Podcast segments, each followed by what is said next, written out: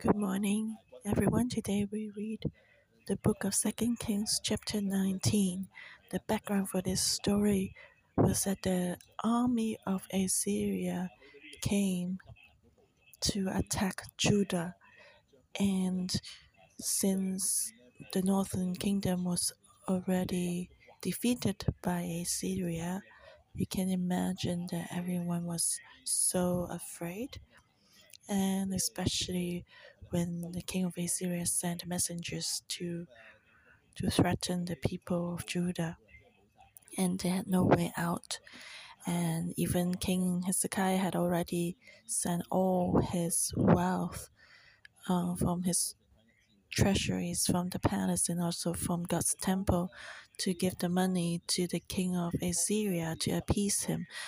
But the king of Assyria still came to attack Judah. And so King Hezekiah tore his clothes and put on sackcloth, and he came to the Lord.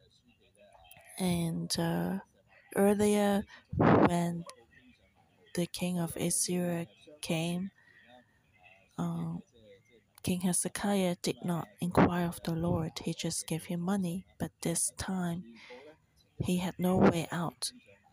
So he came to the Lord.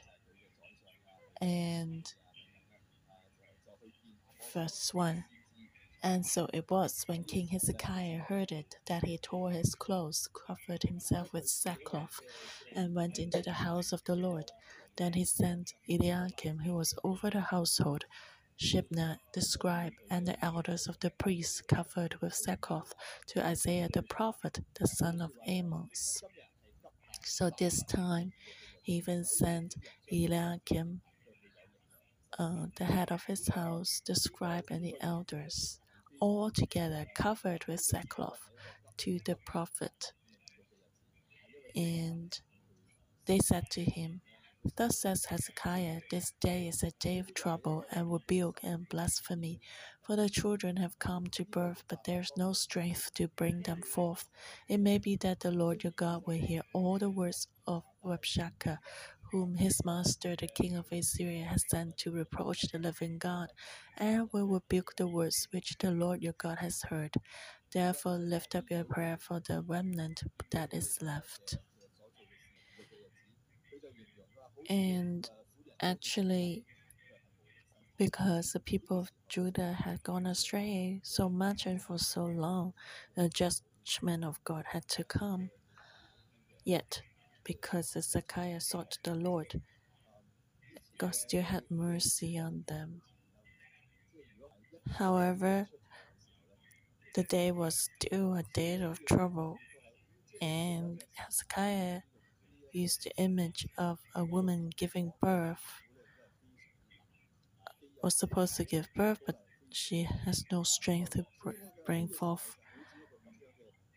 the baby, and to describe the condition, the situation of the country. So that was actually a great pain. At that time, of course, there would not be any surgery or doctors who could help. So at that point, you can only cry out to God as a woman giving birth. And so now Hezekiah, he came to the Lord because God would be his only hope. And he told the Lord that um, the king of Assyria has sent his messengers to reproach the living God, to shame God. And so he asked God to intervene. We know God cannot be controlled. God has his own will and do things in his way. So Hezekiah just hoped that God could see and have the same mind as he does. because God could choose. Okay, you reproach me, it's okay, I'll let you be. So would God be angry or would God just not be calculative or um, no one could really control that because God is so different. God is above and beyond time and space. So that's the issue. We, as human beings, we have a short lifespan. It's hard for us to understand what God thinks. His perspective is so different from us. Today, as we continue to read on the chapter, we'll continue to understand more. So Hezekiah sent his servants to Isaiah, saying that hoping your God would hear us and intervene. If not, then they will be doomed. Unlikely the southern kingdom would be exiled too. No one could help him except God intervenes. So that was his last wish, the bottom line. So, verse 5 So the servants of King Hezekiah came to Isaiah, and Isaiah said to them, Thus you shall say to your master, Thus says the Lord, Do not be afraid of the words which you have heard, with which the servants of the king of Assyria have blasphemed me. Surely I will send a spirit upon him, and he shall hear a rumor and return to his own land, and I will cause him to fall by the sword in his own land. The Lord says, Do not be afraid of the words which you have heard. Uh, of course, referring to what the servants of King Assyria said.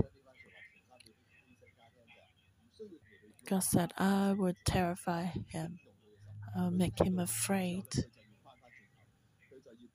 These words of the Rabshakeh. God said, Do not be afraid. I will make the Rabshakeh terrified.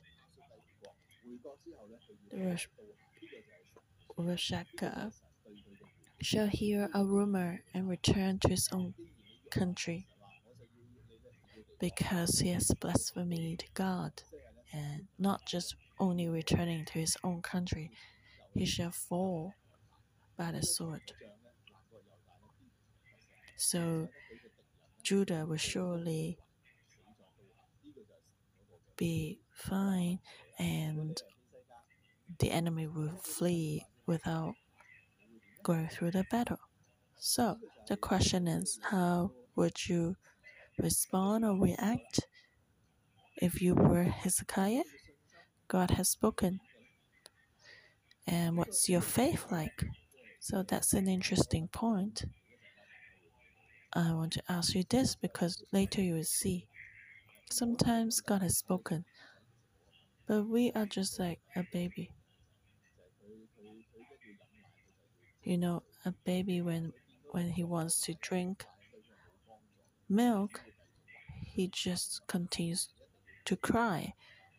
Even if you are preparing the bottle of milk, the baby will continue to cry, cannot even wait for three seconds.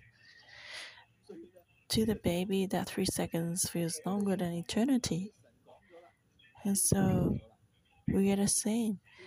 God has spoken. Well, to Hezekiah, God has spoken. But you still see the army of Assyrians coming.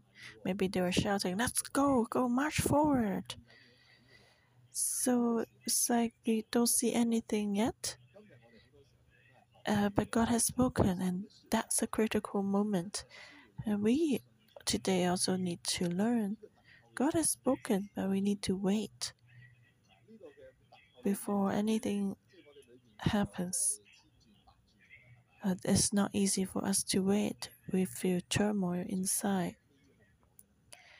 We may wonder is Isaiah lying? Is that really true? You can imagine how how much turmoil the king may feel inside his heart. Okay, let's continue to read on. Verse 8. Then the Rabshakeh returned and found the king of Assyria warring against Libnah, for he heard that he had departed from Lachish. And the king heard concerning Tirhakah, king of Ethiopia, Look, he has come out to make war with you. So he again sent messengers to Hezekiah, saying, Thus you shall speak to Hezekiah, king of Judah, saying, Do not let your God in whom you trust deceive you, saying, Jerusalem shall not be given into the hand of the king of Assyria. Look, you have heard what the kings of Assyria have done to all lands by utterly destroying them, and shall you be delivered? Have the gods of the nations delivered those whom my fathers have destroyed? Gozan and Haran and Rezeph, and the people of Eden who were in Telassar? Whereas the king of Hamath, the king of Arpad, and the king of the city of Sephah? Ephraim, Hena, and Alpha. So the Rabshakeh returned and found the king of Assyria warring against Libnah. Actually, um, that the king of Assyria went to attack Libnah. That was just his set. Uh, his strategy. He was not thinking about retreating from Jerusalem. So, in fact, later, after defeating Libnah, according to the plan of the king of Assyria, the army from that side will also join in with the army that would attack Jerusalem. So, right now, the Rabshakeh, they were just hmm, moving away from Jerusalem for a bit, and but then they would be going back soon. So the danger has not been removed; it's just been delayed. But then the king heard concerning Tirhakah, king of Ethiopia, that he has come out to make war with you. So um, the king of Ethiopia was from around Egypt, and so because at that time Egypt was powerful, and so actually the Lord was trying to warn the king of Assyria stop attacking Jerusalem um, he was trying God was trying to use the king of Egypt, the king of Ethiopia, to stop the king of Assyria from going to attack Jerusalem. However, the king of Assyria was still proud. So he sent messengers to Hezekiah saying that do not be deceived by your God. He's not going to help you, he would not be able to help you. And look, we have been destroying many nations. The gods of those nations could not save them from our hands. So if you surrender now, maybe you still have a hope. However, if not, you'll be troubled. So that was the king of Assyria. He was very proud. He was threatening Jerusalem. If you surrender now, there's still hope for you. Otherwise, we're going to come and destroy you completely. And that was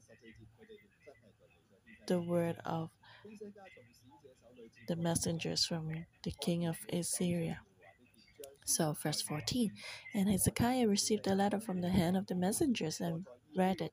And Hezekiah went up to the house of the Lord and spread it before the Lord. Then Hezekiah prayed before the Lord and said, O Lord God of Israel, the one who dwells between the cherubim, you are God, you alone of all the kingdoms of the earth.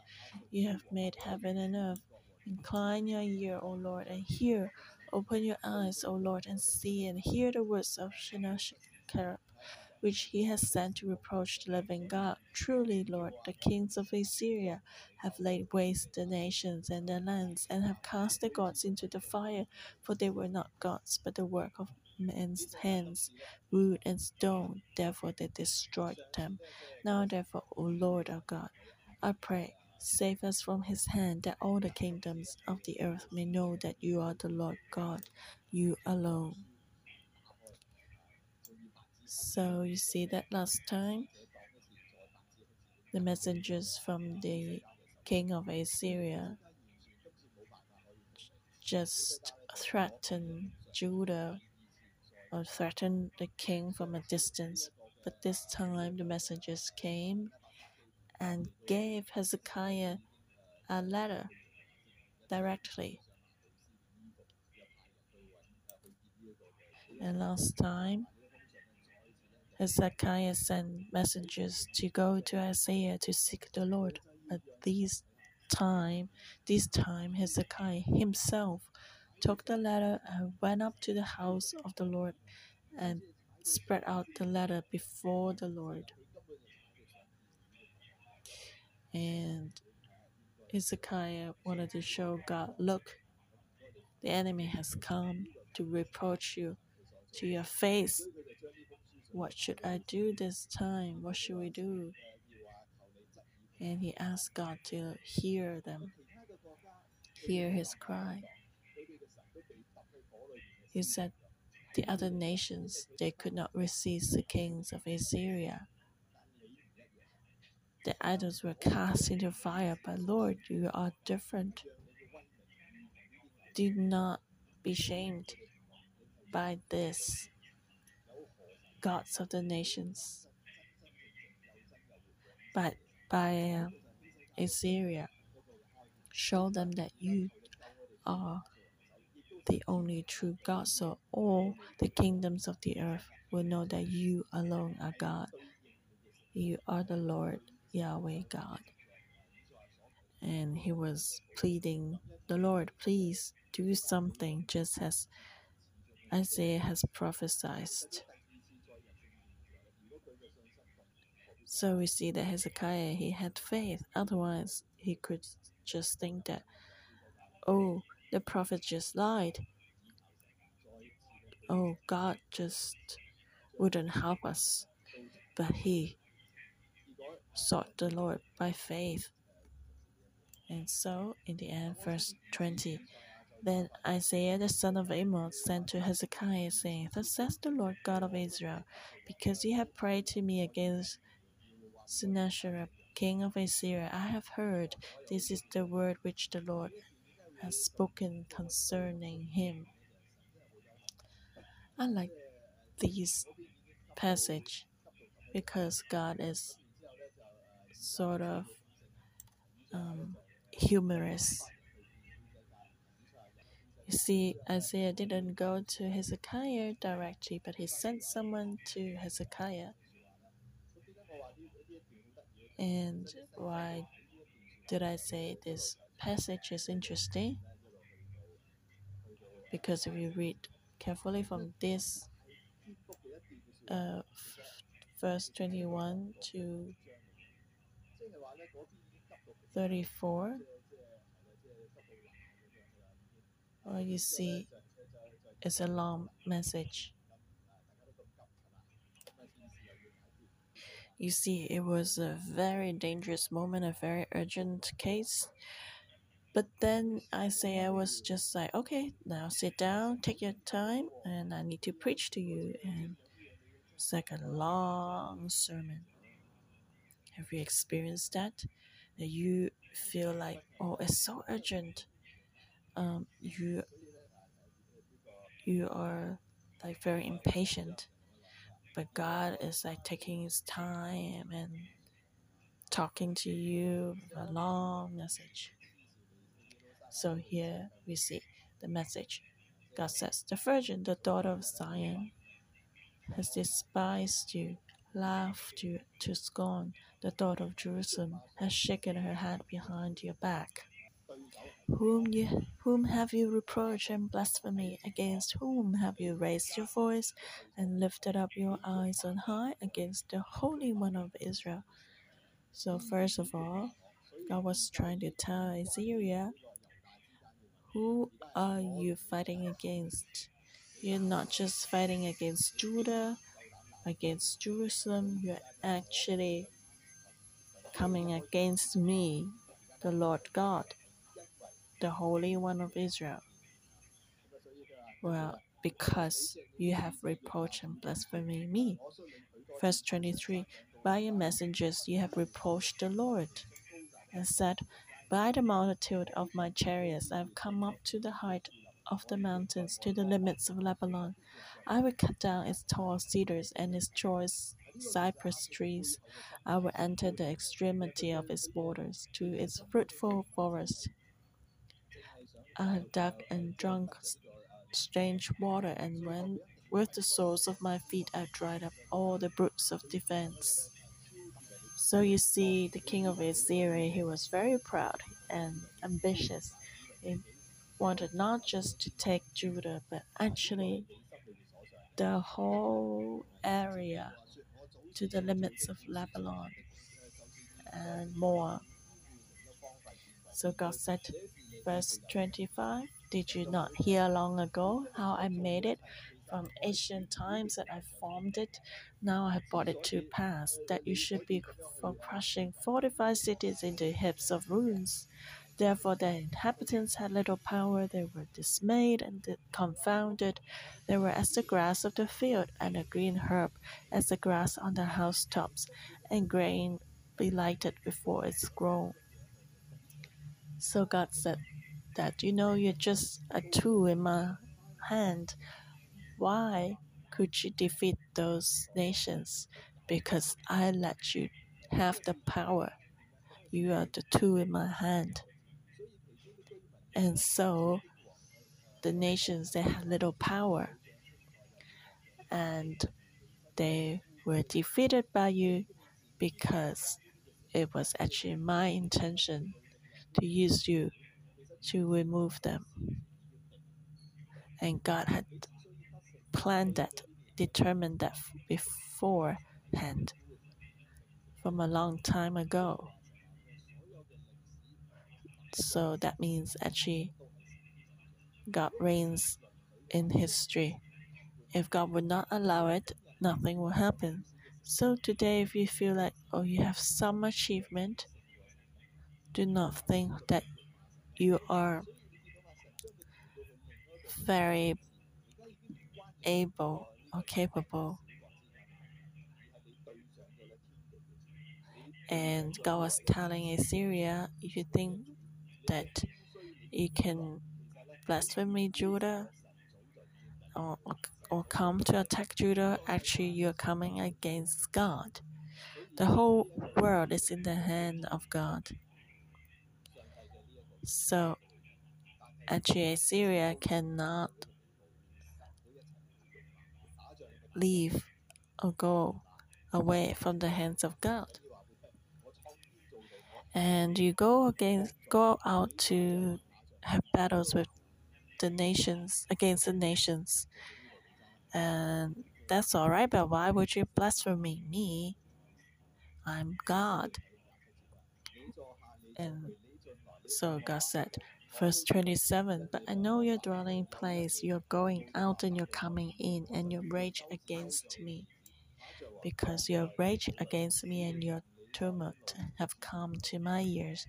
Therefore, I will put hook in your nose and my bird bridle in your lips, and I will turn you back by the way which you came. God said, I know what you're doing, but and because you're so proud, I'm going to discipline you. Just like I will put my hook in your nose, like you are you were a cow. And God said, I will put my bridle in your lips. And then turning back to Israel, God said to Israel, Verse 29 This shall be a sign to you. You shall eat this year such as grows of itself, and in the second year what springs from the same. Also in the third year sow and reap, plant vineyards and eat the fruit of them. And the remnant who have escaped of the house of Judah shall again take root downward and bear fruit upward. For out of Jerusalem shall go a remnant, and those who escape from Mount Zion, the seal of the Lord of hosts will do this. So God is giving a sign like a proof to Israel for his words. God was telling him Israel what would happen in the future. And actually that had not taken place yet, but Israel must receive the word by faith, and that would be a proof, a sign. And God said, This year you will eat whatever grew up from the earth because they would not be able to plant and grow any crops. They would just eat anything random on the ground. But next year, in the second year, uh, it would be the same. But then the third year, you will sow and reap. And then you can enjoy the crops later. And the remnant shall again take root. And actually, at that time, everyone was hiding in Jerusalem. Maybe the other places were destroyed. But God promised them that you will leave Jerusalem and go back to where you came from to, to sow and reap and farm, which means the disaster would disappear, would pass away. And God said this would happen, and you will know that God had intervened. Well, this is interesting. Of course, when we see that happen, then we know that God has intervened. Um, and actually, God is beyond time and space. So He can see all this picture. For us, may hard to understand and trust, but we really need to have faith. Then God spoke to Assyria again. Well, he first spoke to Assyria, and then he spoke to Judah, and now he spoke again to Assyria. Verse 32. Therefore, thus says the Lord concerning the king of Assyria He shall not come into this city, nor shoot an arrow there, none come before it with shield, none build a siege mount against it. By the way that he came, by the same shall he return, and he shall not come into the city, says the Lord. For I will defend the city to save it, for my own sake and my servant David's sake. So basically, God was saying that, well, you will not be able to come and attack Jerusalem you would return to your own city. And that was why no arrows would be used. And then what happened? Let's continue to read. Verse 35. And it came to pass on a certain night that the angel of the Lord went out and killed in the camp of the Assyrians 185,000. And when people arose early in the morning, there were the corpses all dead.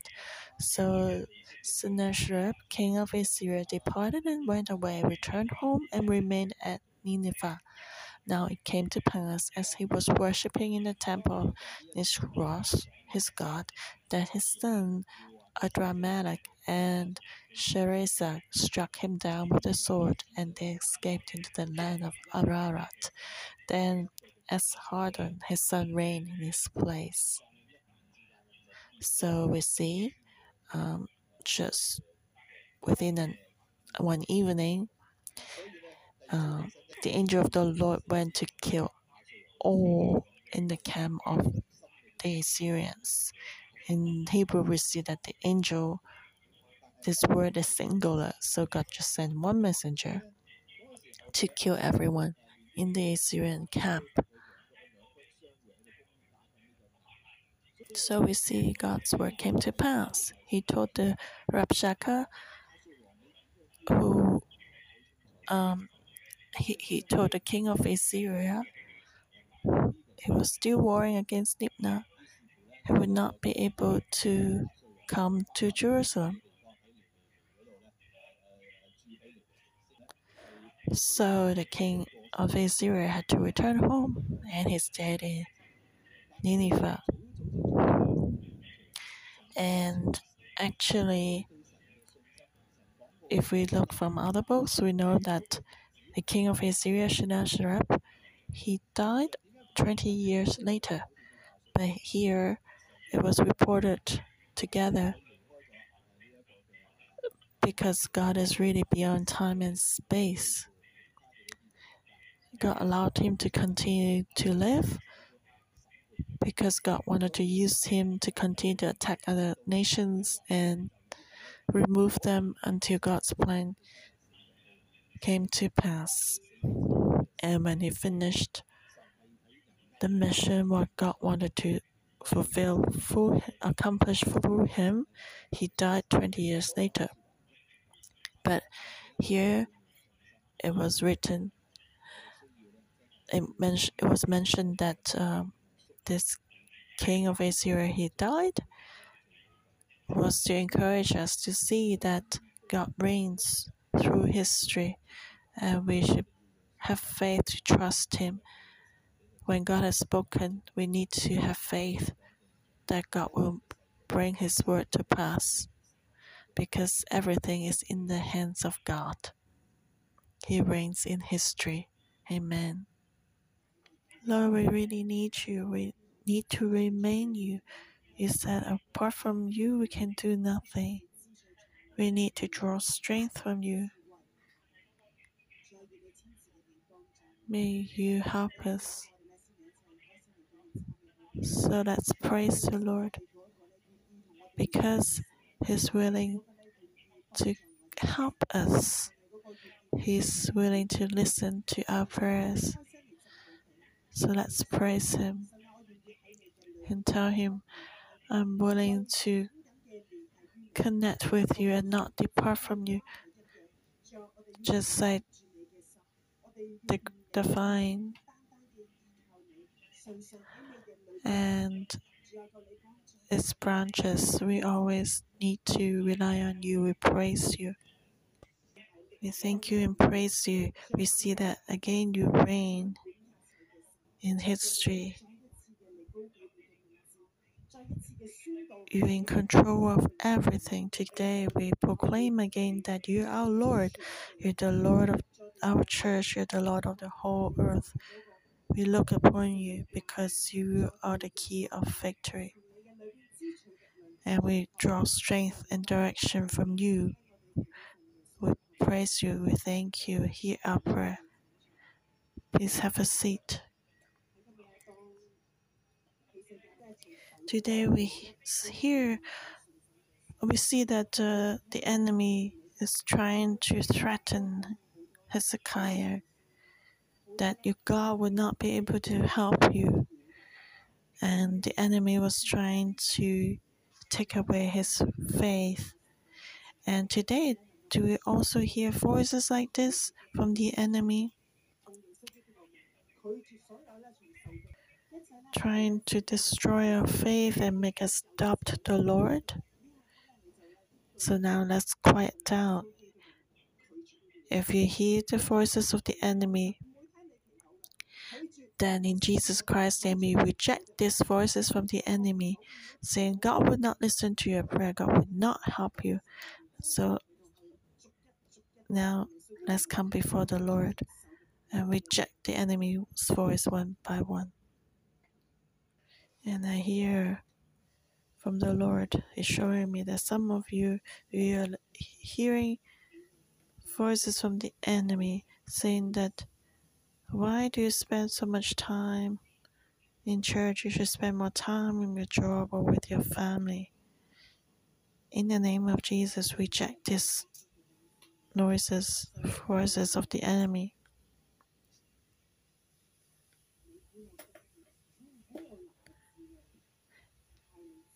And some of you, you hear voices from the enemy saying that you have a lot of experience and wisdom. Just rely on yourself. In Jesus' name, reject these voices. In Jesus Christ's name, we rebuke all the voices of the enemy and command these voices to leave. We proclaim that the enemy cannot give us any negative voices anymore. Proclaim that we will continue to trust in the Lord firmly. Lord, thank you. We pray that you give us this faith.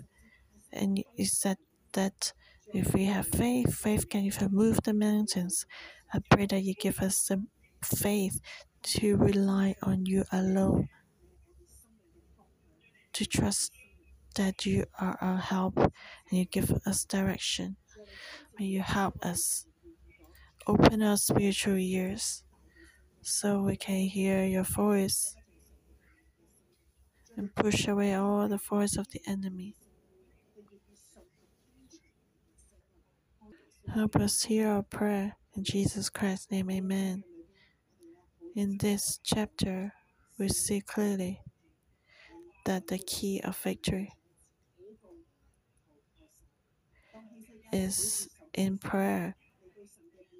When Hezekiah rejected the voice of the enemy, he came to the Lord and cried out to him. He said, Lord, may you listen so now let's pray for our lives or whatever challenges we are facing, financially or in our family or in relationships or in some areas that we really want to have a breakthrough in our life, that we want to have a new anointing. So now let's cry out to the Lord Lord, hear us. Hear us and open your eyes to see we are the people you love. So let's trust Him right now that we have a God who we can rely on. We can experience Him, how real He is. We can pray in tongues, go into the Spirit, and cry out to God to hear our prayer. God will reveal His power and glory and His hand to help us. So let's pray for ourselves. Lord, give us the patience and the faith to wait for your miracles. Yes, to wait till you work, Lord. Holy Spirit, work in us more of you, Holy Spirit. We welcome your power and your presence, Holy Spirit. Lord, thank you for giving us the faith yes, to strengthen us. Amen. Verse 3 This day is a day of trouble and rebuke and blasphemy, for the children have come to birth, but there is no strength to bring them forth.